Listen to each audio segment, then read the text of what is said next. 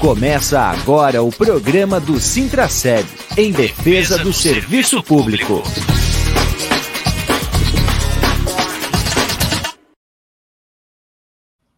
Olá, bom dia, amigas e amigos ouvintes da Rádio Comunitária Fortaleza. Olá, servidoras e servidores públicos municipais de Blumenau, ativos e aposentados.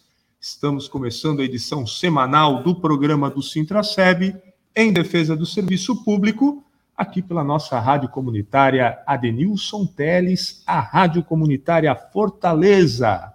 Hoje é dia 6 de julho de 2023, nossa edição de número 176, sempre trazendo aí os assuntos e os temas ligados à luta sindical em defesa do serviço público e em defesa da categoria. Nosso programa é transmitido simultaneamente nas nossas redes sociais, Facebook, YouTube e Twitter.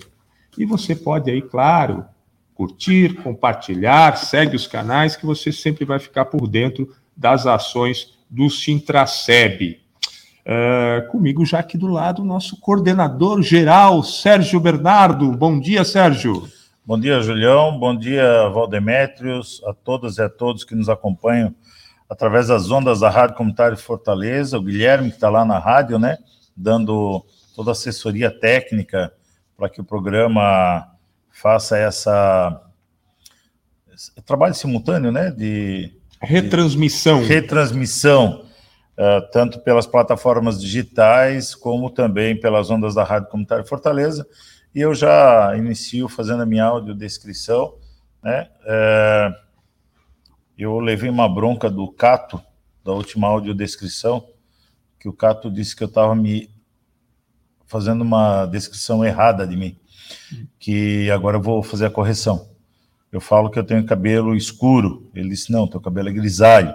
Então, eu olho aqui na tela e vejo que ele é escuro na tela, mas não, ele é grisalho. Então tem que falar exatamente o que tem que ser, né? Eu peço desculpas que eu fiz a audiodescrição errado até agora. É grisalho o meu cabelo, é, era para ser escuro, mas está grisalho. Uso óculos com armação escura, óculos de grau, né? É, tem uma barba, agora está bem feita, bem organizadinha, grisalha também. Uso, sou gordo, tenho usa uma camisa preta com um punho cerrado, que é uh, o símbolo do movimento sindical, né? E está escrito: sou servidor e defendo serviço público. E nos fundos tem o quadro aí com a imagem da greve de 2014, em preto e branco.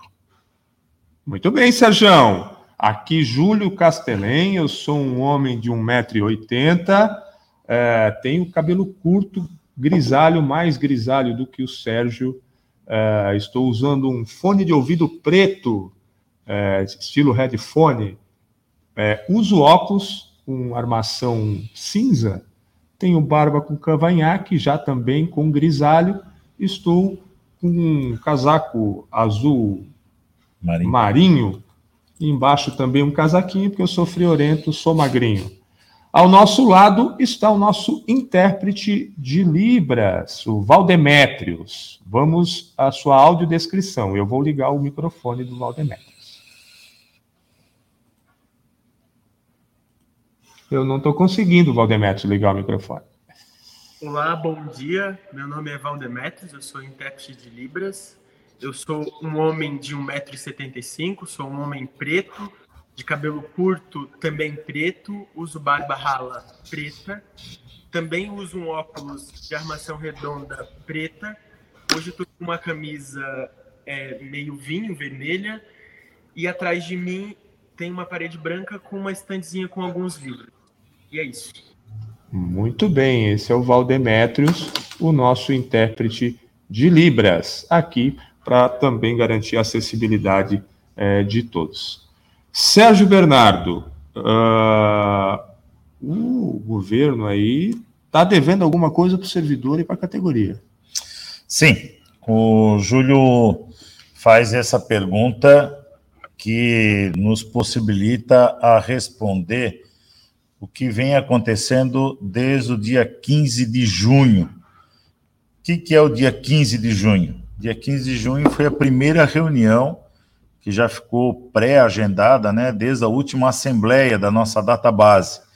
Reunião entre o sindicato e o governo para começar a iniciar aí a construção do decreto é, que define a organização da, do trabalho a ser realizado através da contratação de uma empresa, da revisão do plano de cargo, carreira e salário, mais objetivamente da Lei Complementar 661 e a Lei Complementar 662. Então, foi aprovado na Assembleia, é, na última Assembleia, que o sindicato discutisse o termo de referência. Então, uma das coisas que dificultou foi a gente discutir esse termo de referência com o governo, discutir o calendário de aplicação dos trabalhos da empresa que vai ser contratada, né? Que tipo de empresa é essa que nós queremos que faça esse trabalho? é, que tem essa responsabilidade, esse olhar técnico do ponto de vista de garantir aquilo que está sendo pleiteado, né, que foi apresentado e aprovado pela Assembleia na última reunião. Então, essa discussão burocrática de calendário, termo de referência, de empresa que possíveis, né, é, licitação ou não licitação, dispensa de licitação, como fazer essa contratação. Então, nós fizemos. Hoje foi a. Me ajuda, Júlio. A quarta reunião. Quarta reunião. Hoje foi a quarta reunião, ela terminou há pouco tempo. Deve ter. Eu cheguei aqui no sindicato, deve fazer uns 15 minutos, né? E nessa reunião nós definimos que todas as burocracias para a construção decreto e o sindicato deu prazo para o governo apresentar esse decreto com o anexo do o anexo do calendário, né, do que nós queremos até semana que vem. Porque, porque o principal entrave, Sérgio, era uh, e o que o sindicato uh, bateu em cima do, do, do governo é, é, justamente esse termo de referência, né? O que vai ser feito dentro de qual prazo? Isso. Porque isso tem que o calendário que foi definido e o calendário mais, é, mais detalhado, ele tem que estar tá condizente com aquilo que a empresa vai fazer. Isso. Para depois a gente não chegar no começo do ano e a empresa dizer, ah, mas não dá para fazer. Não foi isso que vocês me pediram? É, não foi isso. É, e, e é isso, a gente estava muito preocupado com isso, o sindicato cobrando, a assessoria jurídica do sindicato participou da reunião, tá? É importante que todos saibam que ele participou de todas as reuniões. Nós aqui já mostramos na outra, reuni a outra reunião aqui a imagem. Uh, vamos ver se ela está aqui ainda. Está aqui, ó. Vou botar e, na tela. E nessas reuniões, né? E nessas reuniões foi muito discutido o que nós queremos da empresa. E é isso que o sindicato ficou insistindo com o governo. Olha, o que nós queremos da empresa? Tem que estar tá claro para o governo, tem que estar tá claro no papel do termo de referência, para não acontecer isso que o Júlio falou. Ah, daí lá a empresa vai dizer: não, mas não foi bem isso que vocês pediram. Não, nós queremos deixar muito claro, antes da contratação, exatamente o que a gente quer, e nós uh, avançamos aí em cobrar do governo também nessas quatro reuniões, em avançar no eixo 2, porque não pode ficar estagnado só no eixo 1 um da, da pauta de reivindicação, os pontos que nós aprovamos na Assembleia. Nós temos ainda o eixo 2, que precisamos, é, algumas coisas, passar por dentro do trabalho dessa empresa, já que ela vai alterar é, questões importantes da 661 e da 662, lei complementar, desculpa, da lei complementar 661 e da lei complementar 662. Então, Uh, o Marchiori hoje lembra, mais uma vez, para o governo da importância de envolver o SBLU nesse debate, né? Lembrar que uh, fizemos esse pedido, olha, tem que estar tá claro que o SBLU tem que participar desse processo de construção, desse trabalho, do diálogo com a empresa no decorrer do, do calendário de execução do, do, dos trabalhos. Então, nós conseguimos aí avançar para alguns pontos do eixo 2, inclusive, mas especificamente do eixo 1, um, o calendário ele deve findar até o final de outubro. Então, nós vamos revisar é, ainda mais alguns detalhes burocráticos aqui para dizer para o governo: olha, nós já dissemos né, para o governo: olha, o decreto tem que sair na semana que vem. O sindicato revisou mais uma vez, com calma, né? Cada ponto que foi apontado aqui, que foi entregue, é, e a gente discutiu nessas, nessas reuniões, né?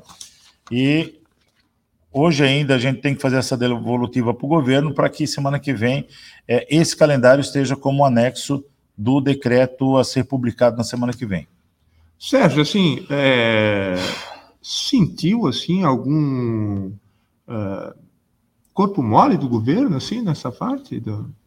Não, não, eu não senti. Olha, Júlio, que eu a questão aqui foi mais, mais mesmo de, do, do, sindicato ficar fazendo ali o de é, ser o que nós né? queremos. Né? É. De ser cri-cri em cima é, do. E é, aí dá isso, trabalho para ele. Né? Isso. Acho que isso é importante. É, eu, né, o que eu vi, eu sou, eu sou mais pessimista, né, do, do ponto de vista aí de quando está numa negociação, eu acabo tendo um pouco do, do olhar de que o governo dificulta, e sim, o governo faz o trabalho do governo, né, Julião?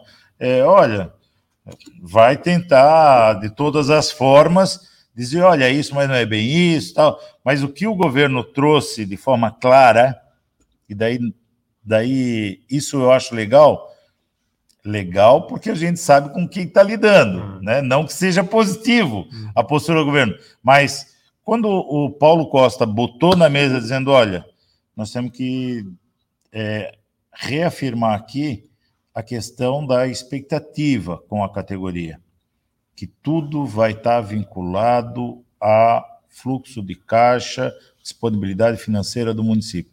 Quando ele coloca isso na mesa, opa, a gente sabe que eles vão trabalhar com isso, né? Ó, se não tem disponibilidade financeira, e daí vai dar capacidade técnica também do sindicato e política, dizer, olha, a disponibilidade financeira está aqui, o plano de o plano orçamentário é esse, a disponibilidade é essa. Aí o Paulo trouxe hoje para a mesa um elemento que novo, né, no cenário político que é a discussão da reforma fiscal, né, que daí já tem a especulação que a reforma fiscal pode comprometer o orçamento do município. Mas que bom que ele trouxe para a mesa para a gente saber, olha, esses são os argumentos que vocês têm, nós temos que ter a capacidade política de fazer esse estudo de forma permanente. E precisar trazer o Diese, nós vamos trazer o Diese, sabe?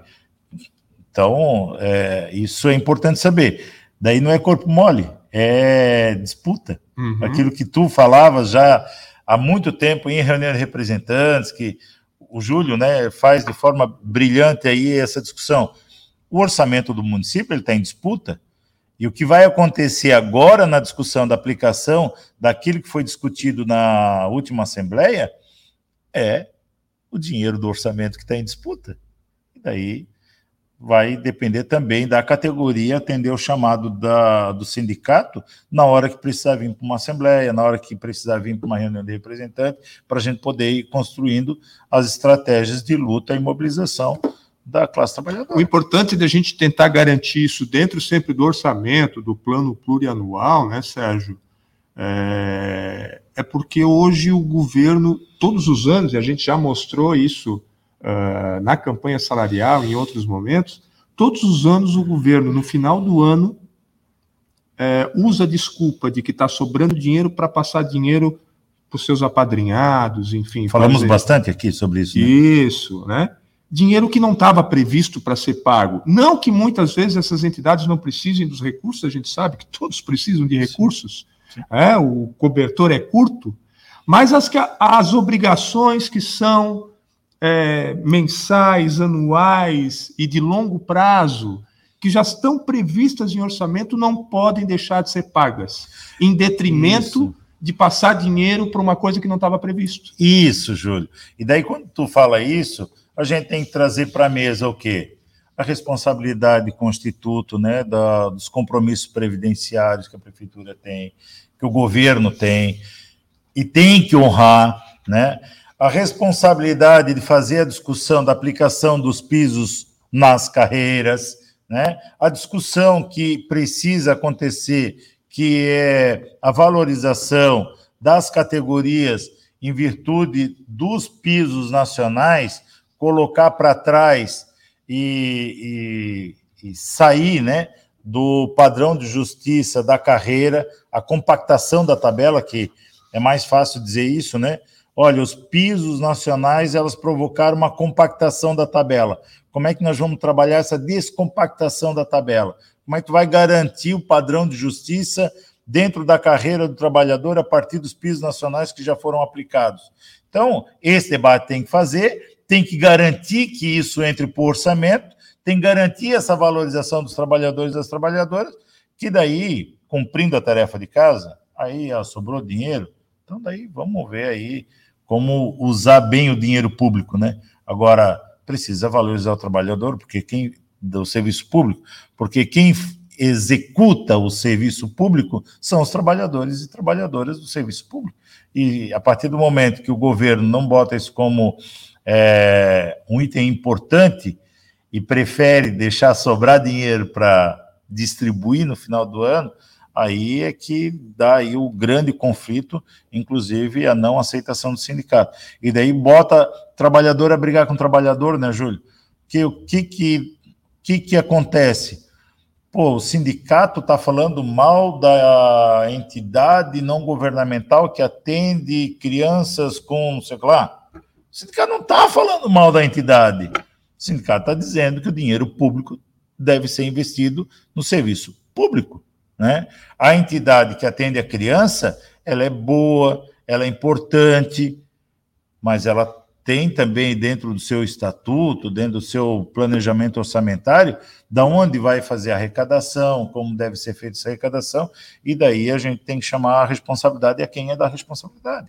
É isso. E daí não é botar sindicato a brigar com a entidade. O sindicato não quer brigar com entidade nenhuma, pelo contrário, a gente defende que as entidades fazem trabalhos maravilhosos, respeitados, significativos para a sociedade. Agora, é, não dá para pegar um cobertor curto, né? Aí ah, não respeitar assim, a carreira sério. do servidor. Por exemplo, as entidades aí que são credenciadas uh, no Sistema Único de Assistência Social, por exemplo. Quem deve definir os recursos e tal é lá com o Conselho Municipal de Assistência Social. Isso, Julião. É isso entendeu? Aí. Dentro da política da do Conselho saúde. Social. Não só é, faz o deixar eles fazendo o trabalho durante o ano todo para chegar no final do ano o prefeito mandar um dinheiro aleatório que nem passou por lá. Que eles nem estavam sabendo e já estavam pedindo para outras questões mais recursos, porque o, né, o cobertor é curto, e aí fico fazendo politicagem. Assim como o governo faz politicagem com o 14 da educação. Que, que não é 14, eu preciso dizer, né? É, todo mundo chama de 14, não né? É.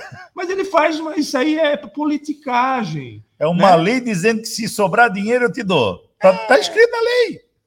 Mas aí os recursos que vêm do Fundeb, a lei do piso nacional do magistério, que foram para valorizar o profissional da educação, que há muito tempo luta por isso, fica sempre à margem das vontades do governo de fazer esse tipo de situação. É isso. Que não esclarece corretamente as questões, nem para a sociedade, nem para o trabalhador, né, de como é que funciona o Fundeb, os recursos que estão garantidos é, para cada setor, para cada área, inclusive para pagar o salário dos trabalhadores. Né. A discussão eterna que se pode pagar com o dinheiro do Fundeb o secretário escolar a secretária escolar? Pode, só que não deixa claro isso, e daí fica, ah, não, mas é que esse dinheiro, é, se sobrar, vai para o 14 quarto, tá, mas e o, e o trabalhador da secretaria, trabalhadora da secretaria? Não é trabalhador na educação? Ele não trabalha na educação? Ele não está previsto na lei do Fundeb que ele pode receber? Pode. E por que não recebe? Então, é essa discussão que a gente precisa garantir aí o acesso né, da, então tá aí. Uh, o Citraceb, o sindicato aguarda a proposta ainda então da minuta do decreto, então definitivo, que vai constar uh, este calendário que foi discutido aqui né, em quatro reuniões e cobrado do, do, pelo sindicato do governo. Esperamos que isso aconteça logo, porque o recado foi dado, né, Sérgio? Foi dado logo após a Assembleia e foi dado em cada reunião que aconteceu com a mesma negociação. Exatamente. E não tem outra forma, né? Se não tem, e está no jornal, inclusive, né? A campanha salarial aqui. não fechou. A campanha salarial está aberta, a campanha salarial é permanente, tendo em vista o que foi aprovado pela categoria. É? E esse jornal que nós estamos distribuindo nos locais de trabalho está bem claro aqui. E não tendo, e não tendo o cumprimento desse acordo, a categoria será chamada com uma possibilidade, inclusive, de greve. Né? Está aqui bem, de forma bem pedagógica aqui no jornal, que nós estamos distribuindo nos locais de trabalho. Porque é ponto fundamental eh, da categoria o que estava eh, aprovado na pauta de reivindicações no eixo 1. Entre elas, eh, as questões aí dos pisos nacionais das, das categorias, magistério, ACS e ACEs, a enfermagem, além dos planos de carreira e de uma política de valorização, de de, não é de valorização, política de recuperação das perdas históricas, a retomada dessa política com os novos ranqueamentos aí das categorias que ficaram de fora. Essa é a questão central e que está na, na, na, ponta da agulha uh, da nossa campanha salarial e ela é permanente, voltamos a dizer, tendo em vista o que foi aprovado na Assembleia, uh, que foi quando? Qual é foi a última Assembleia, a última data? Olha, Júlio, aqui eu, eu, já me confundo. Eu quero, eu quero ler aqui o que eu falei da, do bem pedagógico que está aqui no jornal. Escrito. 24 de maio. Parabéns para o Júlio aqui que, que faz né, esse trabalho do jornal. Ah, aí aqui diz assim, ó, com um acordo coletivo de trabalho, que se não cumprido, justifica uma greve. E assim foi deliberado na, nessa Assembleia dia 24 de maio. 24 de maio, exatamente. Muito bem, Sérgio. Mais alguma informação da mesa de negociação para a categoria? Eu, eu, acho que é importante saber que, assim, foi uma conversa respeitosa, mas, no entanto, com muita seriedade, e dentro dessa seriedade dizer, olha, ou tem o decreto, ou nós estamos chamando a categoria por uma assembleia, reunião de, usando o método, né? Reunião de representantes e assembleia, e o que a gente precisa é que a categoria esteja mobilizada para a hora que o sindicato chamar, de fato a gente faça aí um grande movimento para garantir aquilo que foi é, discutido na última assembleia. E está acabando o meu tempo aqui, né, Júlio? Eu quero dizer que acaba de chegar a Lucimara e o Luciano, Lucimar Assistente Social e o professor Luciano, que vão participar desse segundo bloco, em dizer que a gente está participando ativamente na discussão da FURB Federal, né?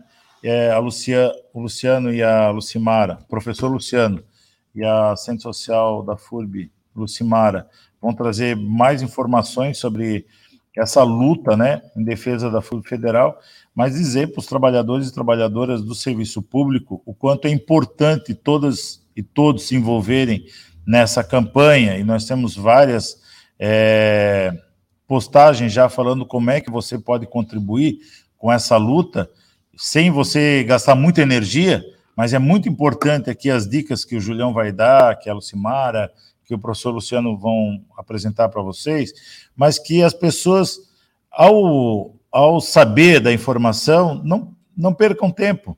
Né? Se organize, vá lá, vote no PPA, votar no PPA. Nós já publicamos aqui o QR Code, o link, como votar. Essa votação é muito importante. Nós levamos cartazes para os locais de trabalho. Então, envolva aí seu parente, seu irmão, seu amigo, o pai da criança que você atende, o paciente que você atende, porque a FURB ela é importante para toda a sociedade mas para nós servidores e servidores tem um ponto importante, que é salvaguardar o nosso Instituto próprio de Previdência. Então essa luta ela é muito importante para a gente, inclusive na defesa do SBLU.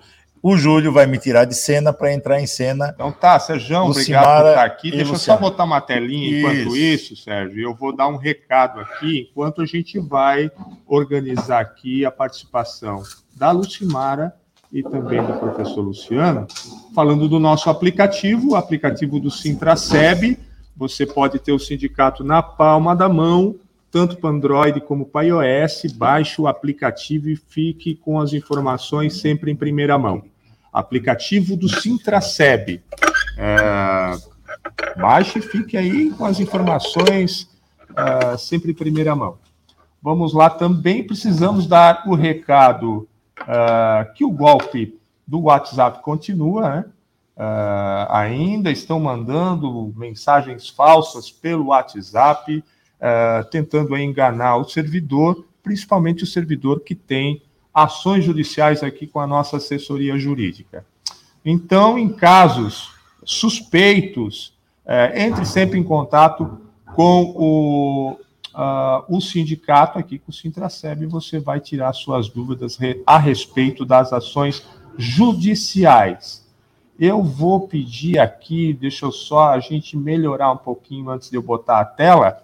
Vai vir um pouquinho mais para cá, Lucimara. O professor vai ter que vir um pouquinho mais aqui para o lado também.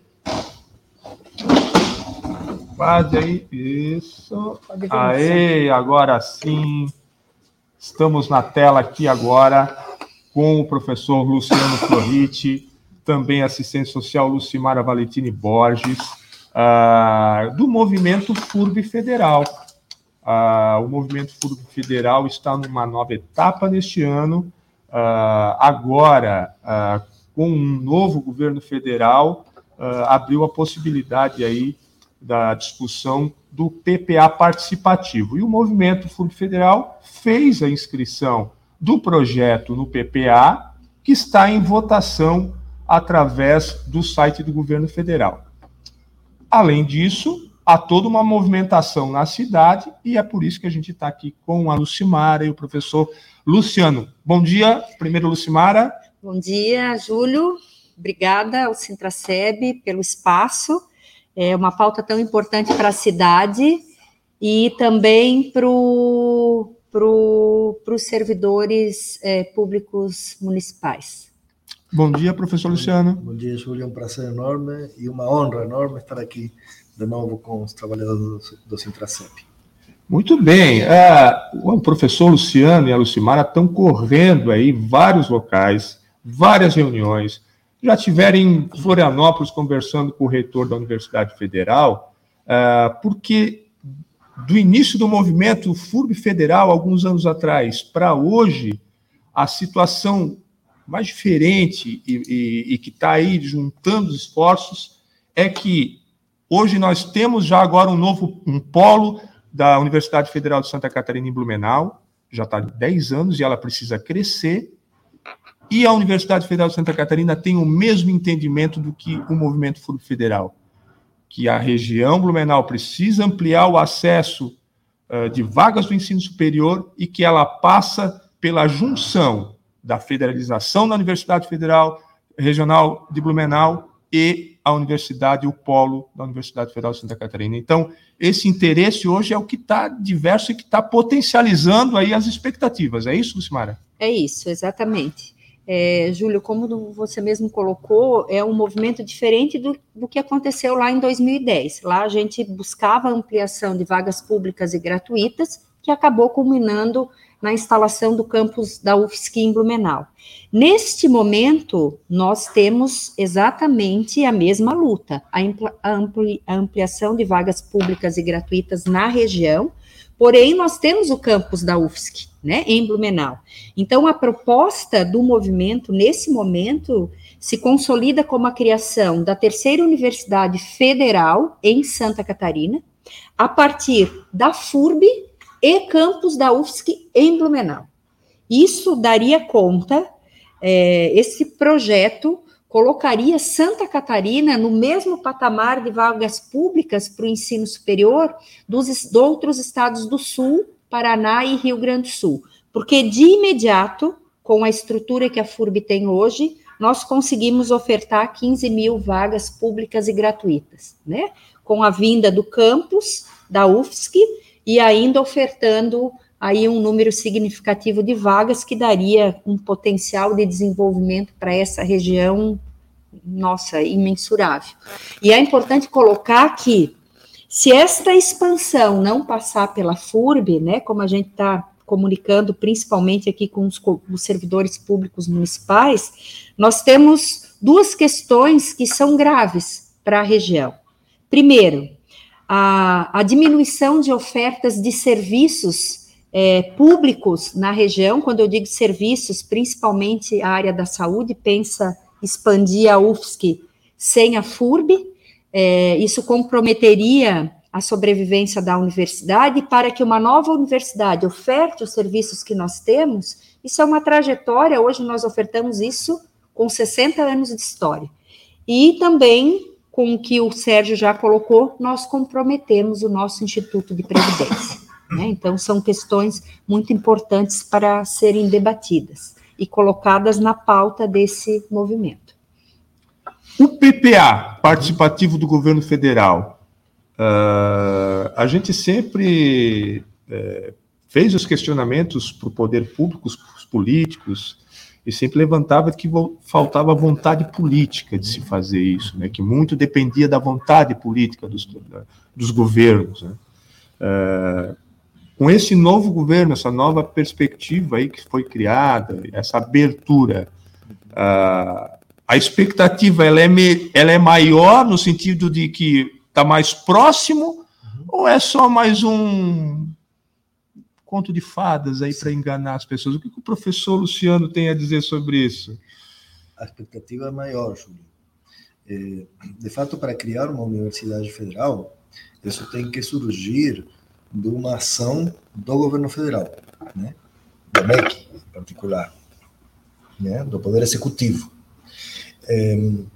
Então, nesta fase, do, do processo, nesta fase do, de luta, digamos, pela criação dessa Universidade Federal, este, nós já estamos cientes disso. É nesse contexto que surge esta proposta do Plano Plurianual, plurianual Participativo. Então, nós estamos entrando nesse, nesse processo também, né? Também. Também. Boa, é aí que eu queria chegar. Também. Exatamente. Uhum. Nós queremos mostrar eh, para o governo federal e para Santa Catarina a relevância de que Santa Catarina tenha sua terceira universidade federal e que esta seja no Vale Itajaí, né? Nós temos que a Lucimara colocou, né? Então, o, o instrumento que neste momento está disponível é este do do planejamento participativo uhum. e da ação que estamos fazendo no PPA. Uhum. Este, é o que está disponível neste momento, mas nós eh, iremos atrás do que precisar, né? Mas neste momento, isto é chave, né? Porque realmente é uma oportunidade ímpar de nós mostrarmos que esta terceira universidade federal em Santa Catarina eh, tem tudo para, para acontecer, que requer, sim, como você bem falou, essa decisão política. Eh, nós entendemos que essa decisão política ela deve ser tomada neste ano, né? A decisão, a implementação, ela é um processo que tem outros elementos, mas também não será tão longo assim, sobretudo, sim, você compara o que seria criação de uma universidade sem a FURB para chegar a ter é, a quantidade de cursos ou serviços que a FURB neste momento oferece, isto seria algo de décadas. Né? Nós estamos falando que com uma decisão política neste ano e, e uma implementação destes nos dois anos seguintes, nós estamos com esse processo completo e temos essa Universidade Federal do Vale Itajaí andando em todas as áreas de conhecimento, em, com todos os serviços que já presta a FURB, porém potencializados, reforçados e com ganhos imensuráveis, não tanto para as oportunidades dos trabalhadores e das trabalhadoras também estudarem, né, gratuitamente, em um ensino público de qualidade, mas também com oportunidades para o próprio município, de atividades econômicas que serão decorrentes de todo este processo, né? que são coisas que vão vir como consequência dessa, desse processo, eh, consequências positivas certas, né? Porque você tem uma injeção de recursos, você tem liberação de recursos que hoje os estudantes a muito custo têm que destinar as mensalidades que passariam a ficar liberados para outras para fazer que é uma questão central até para o financiamento da universidade, porque a FURB, para que todos entendam, as pessoas, os ouvintes da Rádio Comunitária Fortaleza e também nosso servidor, é que a FURB ela é, foi criada por lei municipal, ela é pública. Isso. A questão é do seu financiamento, que sempre foi baseado nas mensalidades. Uhum. Uh, essa é a questão fundamental. E por ser pública, ela também não poderia entrar na questão, na época, do, da, tinha outro financiamento que eu esqueci o nome agora, federal, ela não podia receber, não podia entrar com os alunos do ProUni, por exemplo, porque ela é pública, ela tem que entrar, é uma outra situação. Né? E isso, é, essa junção aí, hoje a gente tem que garantir que a universidade que é pública continue pública. Exatamente. Toda a sua estrutura. Exatamente. E que o sonho de muitos, que a gente já falou em outras oportunidades, é, trabalhadores aqui da região, que seus filhos pudessem fazer o ensino superior aqui. Exatamente. Ter o acesso ao ensino é. superior aqui. Exatamente. Júlio, eh, para complementar essa questão do PPA, por isso que é bastante importante a população ter claro. O PPA participativo, ele vai determinar o investimento dos recursos federais para os próximos anos, até o final desse governo. Então, se nós conseguimos garantir que este projeto da federalização, ele entre no PPA, isso já facilita, né? Porque para criar uma universidade precisa do recurso, dispor do recurso. Então, neste momento, isso é determinante. Nós, precis... nós conseguimos colocar a proposta dentro da plataforma do governo, e lá está aberta uma votação, depois a gente pode falar melhor dessa votação, onde a população pode votar. É claro que para a formação deste plano de investimentos para os próximos três anos, que é o PPA, cada ministério também já tem as suas propostas. As plenárias que estão sendo desenvolvidas no, nos estados pelo governo federal é para ouvir a população. E as, as propostas mais votadas nas, na plataforma do plano plurianual serão abertas pelos ministérios. Né? Então, a gente precisa agora é, potencializar essa votação Dentro dos projetos da educação, nós já somos um projeto muito bem votado, nós estamos com 4 mil, quase 4.700 votos nesse momento. Nós precisamos chegar a 10 mil votos para que o Ministério da Educação abra a nossa proposta, né, para além de todo o movimento político que a gente já tem feito, é, ter uma votação expressiva na plataforma também vai fazer o Ministério da Educação olhar de outra forma para esse projeto, porque a votação significa o desejo da população e o Ministério vai olhar para isso. Eu já vou voltar para a questão da votação. Eu só vou retomar essa questão primeiro aqui das plenárias do PPA. Gente, aconteceu uma plenária pre preparatória aqui uh, em Blumenau, lá no auditório da FURB, e amanhã tem a plenária estadual de Santa Catarina, Exato. em Florianópolis. Exatamente. E aí ó, nós temos aqui uma caravana que o sindicato, o Sintraceb, é, botou nas suas redes sociais aí. As pessoas que querem participar e com a gente até Florianópolis amanhã, só entrar em contato com o Sintraceb. Deixa eu não ficar aqui atravessado que eu estou longe hoje aqui do meu computador. Você pode entrar em contato com o nosso WhatsApp, o 991593289. Uh, mande a sua mensagem é, se você quer participar da caravana amanhã, para a gente ir até Florianópolis, aqui na plenária estadual do PPA participativo do governo federal.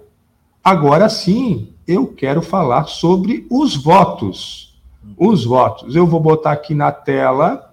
Deixa eu tirar isso aqui da frente ah, para não atrapalhar. Nós temos esse QR Code que está aqui na tela, uh, que é o QR Code que vai levar para a página do governo federal. esse QR Code e também o link, enfim, estão publicados nas nossas redes. É bem fácil de votar e eu vou botar na tela aqui.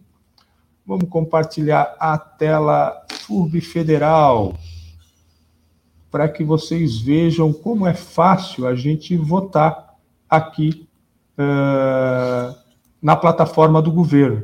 Este link já está direto aqui Uh, então, para a proposta da FUB Federal, implantação da Universidade Federal do Vale do Itajaí, por meio da federalização da FURB, incorporando o campus da UFSC. Aqui você, nessa lateral aqui direita, você vota, mas você tem que entrar com o seu login do governo federal. É, não deixe de fazer o login, é, é fácil o login, vote, é muito importante, como a Lucimara já colocou aqui, a, a gente está é, essa proposta já está em terceiro lugar na educação e está em décimo nono do geral das geral. propostas apresentadas, né? É, isso em todo o Brasil. É, então é importante que a gente vote, faça esse movimento para garantir que esse debate seja feito pelo governo federal e que seja encaminhado aí, seja incluído então no PPA, que é o plano plurianual que aonde está determinado todas as ações e serviços que o governo federal vai fazer nos próximos quatro anos. Perfeito, Júlio. Tu falou tudo o que é importante saber para as pessoas procederem a votar. Entrar no link, essa conta, esse login do governo federal, que você faz com o CPF, e aí é muito fácil. Muito obrigado por ter colocado isso aí para o pessoal ter acesso fácil a isso votar, pedir para os parentes votar, pedir para o vizinho Para todo mundo, né? Não é só para quem é servidor. Você que é servidor, servidora, coloque a família toda, pega o seu celular, já vai lá, coloca, né, pede o login de cada um e vote. A gente precisa garantir é, que a proposta seja incluída no PPA. Isso é muito importante aqui para a cidade, tanto para o acesso ao ensino público e gratuito do ensino superior, como para as questões da manutenção financeira do Instituto Previdenciário, da FURB, e, e, de manter toda essa estrutura e toda essa história, esse legado da Universidade Regional de Blumenau, públicos e a serviço do povo. E outra coisa, né, desmistificar um pouco que Universidade Federal ninguém entra. Isso não é verdade, né? É, a democratização do acesso às universidades federais isso foi muito importante nos antigos governos do presidente Lula e é uma proposta consolidada. Egressos de escola pública, é, cotas para negros, é, o acesso não se dá só através de vestibular, é, através das provas do Enem. Então, esse acesso está muito democratizado hoje. Não é verdade que só quem tem dinheiro e passa em vestibular entra nas universidades federais. Isso precisa ser desconstruído. Prova disso já é o número de negros, de pessoas pretas hoje nas universidades federais, a partir das cotas, a ampliação que se deu a partir desta democratização. Nós estamos falando de colocar a FURB neste processo, nesse processo democrático de acesso ao ensino superior, nesse processo de cotas, na ampliação da pesquisa, na ampliação da extensão, na ampliação da prestação de serviço para a comunidade. É disso que nós estamos falando, e Blumenau e região só tem a ganhar né, na possibilidade dos seus filhos de trabalhadores é ingressarem numa universidade pública, democrática, com acesso facilitado e de qualidade. É disso que a gente está falando e é isso que nós estamos defendendo com a criação da terceira universidade, incluindo a FURB. Essa universidade que já tem 60 anos nessa região merece fazer parte e ser incluída nesse processo de ampliação das universidades federais. Muito bem, então. Uh, eu deixo o espaço aqui para a gente fazer a conclusão desse bloco. Não, reforçar essa última fala da Lucimara, muito importante. Né? É, a FURB é uma instituição que ela já está aberta a toda a população. Ela não é um lugar da elite, né? E a FURB se entende desta forma, por isso, embora eles serão potencializados com esse processo de se tornar universidade federal, ele já existe na universidade, a própria Lucimara que, que cuida disso, então ela sabe melhor do que eu de tudo isso, né? Este, então, é, só que, claro, é, os recursos públicos que completam, digamos assim, essa condição de universidade pública, é, farão com que isto possa se expandir de uma forma muito, muitíssimo grande. Então, nós realmente ansiamos que eh, a população de Blumenau e de sua região eh, se aproprie de chegar à FURB, né, de uma maneira muito mais profunda, muito mais vasta, né? Aquilo já acontece, mas nós sabemos que muitas pessoas enfrentam dificuldade para isso poder acontecer. Então, nós esperamos que, com todo este processo, haverá muitos obstáculos sejam, digamos, removidos para facilitar isso. Nós já entendemos que nosso público principal na universidade é o público trabalhador. Por isso, nós damos a maior parte das nossas aulas no período noturno. Né? É, nós temos esse, esse entendimento, digamos, de nós nos adequarmos às condições da, da, do, nosso, do nosso público específico. Isto será potencializado muito mais, porque, claro, na condição atual, a universidade tem alguns limites. Apesar desses limites, ela vem fazendo sua parte e ela nunca deixou de fazer, né? Por isso que eh, nós entendemos que esse processo vai dar certo. Muito bem. Agradecemos a presença da Lucimara, do professor Luciano, né? Esperamos aí, nós, a, o Sintraceb vai estar junto amanhã na caravana para Florianópolis e vai, claro, uh, estar acompanhando todo esse processo. Muito obrigado. Muito obrigada. Eu, muito bem, eu vou botar uma telinha aqui só para a gente trocar aqui os convidados antes deles saírem aqui. Muito bem. Agora sim, uh, voltando a falar aqui do aplicativo do sindicato. Você não baixou ainda o aplicativo? Baixa o aplicativo do sindicato. Deixa eu colocar aqui, nós vamos ter a presença aqui virtual do nosso diretor Mário Cato. Eu já mandei o link para ele aqui, vamos esperar ele entrar aqui rapidinho. O Mário Cato, nosso diretor de comunicação, uh, esteve aqui uh, tanto nas conferências municipal, estadual e agora na Conferência Nacional de Saúde. Uh, e vem trazer mais informações para a gente de como é que foi essa participação. Vamos ver só, uh, esperar um pouquinho aqui uh, o link e ver se ele consegue entrar para a gente fazer o fechamento do programa de hoje. Nós tivemos uma delegação de Santa Catarina, o Sintraceb esteve com três participantes, a Ieda, a Alessandra e o Mário Cato estiveram aqui representando o sindicato, o movimento sindical, usuários, enfim, é, na Conferência Nacional de Saúde. Vamos ver se eu consigo, estou tendo um pouquinho de problemas. Vamos ver, vamos ver, vamos ver se eu consigo chegar aqui. Mas, enfim, enquanto o Mário Cato não chega aqui no programa, eu vou pedir para você depois, eh, já deixou, ah, já tem um recado aqui. Aqui está. Botei ele no ar. Mário Cato. Doutor Mário Cato, deixa eu só melhorar aqui a situação agora, porque nós estamos em três. Diretor de comunicação do sindicato, médico da rede pública aqui de Blumenau, uh, que acabou de fazer os seus atendimentos e veio aqui passar algumas informações para a gente, Mário. Bom dia, seja bem-vindo ao programa. Dia. Bom dia a todos, a todas, a todos, tá? Muito bom estar aqui. Estão me escutando bem? Ah, sim, tá perfeito. Então tá bom. Vamos lá. Prazer estar aqui no. no... Mário, Mário, como é que foi aí a participação lá na Conferência Nacional de Saúde? Como é que foi aquele movimento? O Sintraceb teve a participação, a tua presença, a presença da Alessandra e também da Cleide. Uh, Fala um pouco para a gente, para o servidor, a importância dessa participação na Conferência Nacional de Saúde.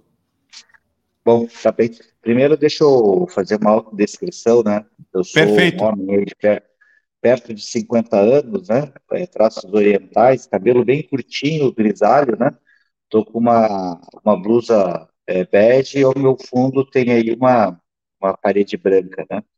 Bom, Júlio, é, só fazer uma pequena correção, a gente foi eu, a Alessandra Souza e a Ieda Vargas, né? Então, a gente, a Ieda foi como usuária, a Alessandra, profissional de saúde, que era suplente nessa início, foi convidada para fazer parte dessa delegação, e eu também como delegado. Então, essa foi a participação do Sintraceb, e eu já vou falar um pouco da nossa atuação. Acho que a gente conseguiu contribuir bastante na, nos trabalhos, né?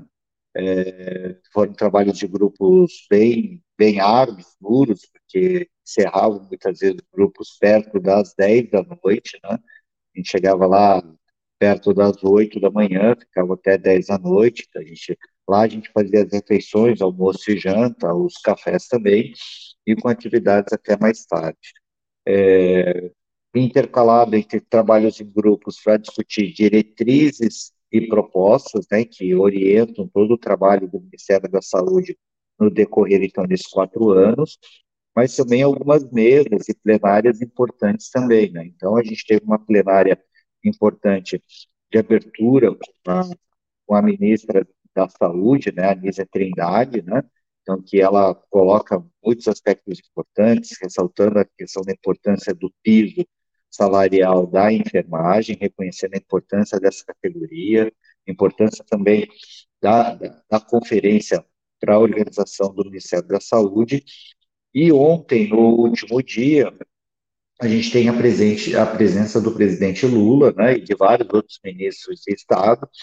É, de novo, a ministra da Saúde também estava lá, e lá eles fazem um anúncio que o piso é, da enfermagem é, vai ser garantido a, a aplicação dele e retroativo a maio desse ano. Então, mais do que garantir o piso salarial da enfermagem, reconhecendo o trabalho desses nobres colegas que a gente tem, né? Eles também fazem esse reconhecimento de que é o que foi aprovado em maio vai ser pago então desde lá, né? Então o governo federal fazendo a parte dele com relação à valorização aí da, da, da das carreiras, né? Que é tão importante. E isso foi debatido incessantemente dentro dos grupos sobre essa necessidade. E aí a gente tem essa, essa, essa grata surpresa no último dia de vir esse anúncio oficial. É, uma, uma, surpresa importante também, que a gente já, já sabia, né, mas a gente tinha um certo temor com isso, que foram os rumores que a gente tinha sobre a, uma pressão do Centrão para retirada da da, da, da ministra Anísia Trindade da Saúde para ser ocupado por esse grupo político, né, chamado Centrão. E lá o presidente Lula deixa bem claro que esse é um ministério que é uma cota pessoal dele, né, e que não vai ceder às pressões, então que a Anísia Trindade fica no, no Ministério da Saúde, até porque, pela minha modesta opinião ali, ela vem fazendo um trabalho muito importante, né? Garantindo aí a, a, a vida do mais médicos, né? Verba para a saúde, a volta da farmácia popular de forma mais, mais robusta. Então, acho que essa pequeno resumo aí, e fico aberto aí, Júlio, para a gente poder conversar sobre isso. Não, mas é isso, cara. Nós assim, é, eu estava te esperando um pouco mais cedo, né? Nós estamos no finalzinho do programa, estou entregando já, né? É, agradeço que tu conseguiu ainda chegar, cumprisse as tuas obrigações de servidor público e também de dirigente sindical, de estar tá aqui marcando a presença. É, mas eu tenho um pouco mais tempo, assim, eu queria que tu falasse o que tu acha mais de, de, destacar o destaque que teve, enfim, para a gente fazer o encerramento do programa. Júlio, é, ontem eu falei, tá? Tive o prazer de fazer uma, uma, uma também uma fala aí, o pessoal do um dirigente lá, um coordenador da, do Conselho Nacional de Saúde, né? É, que às vezes quem não é tanto da saúde, eu sei que você conhece bem, que teu pai foi um dos grandes construtores da saúde no município, mas como essas conferências são importantes porque ela tem uma participação popular. É realmente a democracia em vida mesmo, né? E, é, e, e, a, e a participação popular lá ela é tão importante, Júlio, porque a gente via as mais diversos coletivos lá, da população negra, de mulheres, de LGBTQIA+, de, de, classe, né, enfermeiros, de médicos pela democracia, de nutricionistas, de psicólogos, é, do pessoal da saúde mental, cuidado paliativo, então, muitas, mas muitos coletivos, né, que, se, que estavam lá. E isso é importante porque ele reforça, primeiro, ao, ao escutar as demandas da população que está lá, organizada e com voz ativa, a gente sabe quais são as necessidades, a gente pode fazer propostas, diretrizes que realmente é, atendam a, a, a, toda a população. Mas também a gente sempre diz, né, Júlio, que a gente só tem isso porque tem democracia, porque se a gente não tivesse democracia, o governo passado, infelizmente, ele quebrou todos os conselhos e, e ele não garantia a execução dessa conferência. Essa conferência ela tem que começar do zero em janeiro, ela já está sendo programada desde o ano passado, mas ela começa do zero porque esse governo possibilita o, a, organização disso. Então, a questão da democracia para organizar a saúde, ou a questão das demandas em saúde para promover democracia, é, um, é, é uma são duas coisas que sempre andaram juntas, né? Aconteceu isso na oitava conferência, que no fim da ditadura, veio uma oitava conferência que é, é essencial na criação do SUS, e essa 17 conferência, que depois que a gente passa por um momento tão duro da, nosso, da nossa sociedade, com risco muito grande à democracia, ela foi como um, um grande grito de, de liberdade, viu, Júlio? Então as pessoas estavam lá, é, apesar de todas as dificuldades, a gente estava é, uma delegação, conversando com uma delegação lá do, do Pará, e eles foram de ônibus, Júlio, do Pará até Brasília. Foram quatro dias de viagem de ônibus, e eles saíram ontem de Brasília, vão demorar mais quatro dias para chegar. E aí uma, uma delegada que estava lá, que mora numa cidade que se chama Fuá, que não tem carro, não tem moto, porque lá a cidade só tem bicicletas. Né? Então, é, é, essa é a diversidade que a gente tem lá e por isso que a saúde é tão bela e por isso que a gente precisa da democracia para efetivar a saúde. Muito bem, Mário Cato. Agradeço que tu conseguiu chegar, mas eh, vamos botar um tempo maior aqui para a gente conversar sobre essa questão de controle social, que é muito importante uh, e que é, na verdade, eu considero a principal uh, instrumento aí para que a saúde pública, a educação pública, a assistência social, enfim, as políticas públicas possam de fato serem implementadas, serem cobradas, enfim, é com o controle social. Valeu, Cato! Podemos te liberar. Valeu, um abraço, um beijo a todos e todas e todos aí, e nos encontramos aí na luta. Valeu. Valeu, abraço. Doutor Mário Cato, diretor sindicato, do sindicato aqui dos servidores, ele é diretor de comunicação, é o chefão meu aqui também, uh, e que estava aí trazendo as informações sobre a Conferência Nacional de Saúde. Chegamos ao final do programa de hoje, nossa edição 176. Agradecemos ao Valdemetrios, o nosso intérprete, ao Guilherme lá na Rádio Comunitária Fortaleza e a todos e todas que acompanharam a gente, deixaram seus comentários e compartilharam este programa. Nós voltamos na próxima quinta-feira, sempre com os assuntos e os temas ligados ao serviço público e à luta dos servidores e das servidoras. Um abraço a todos e até lá. Você ouviu Programa do Sintraceb. Realização Sindicato Único dos Trabalhadores no Serviço Público Municipal de Blumenau.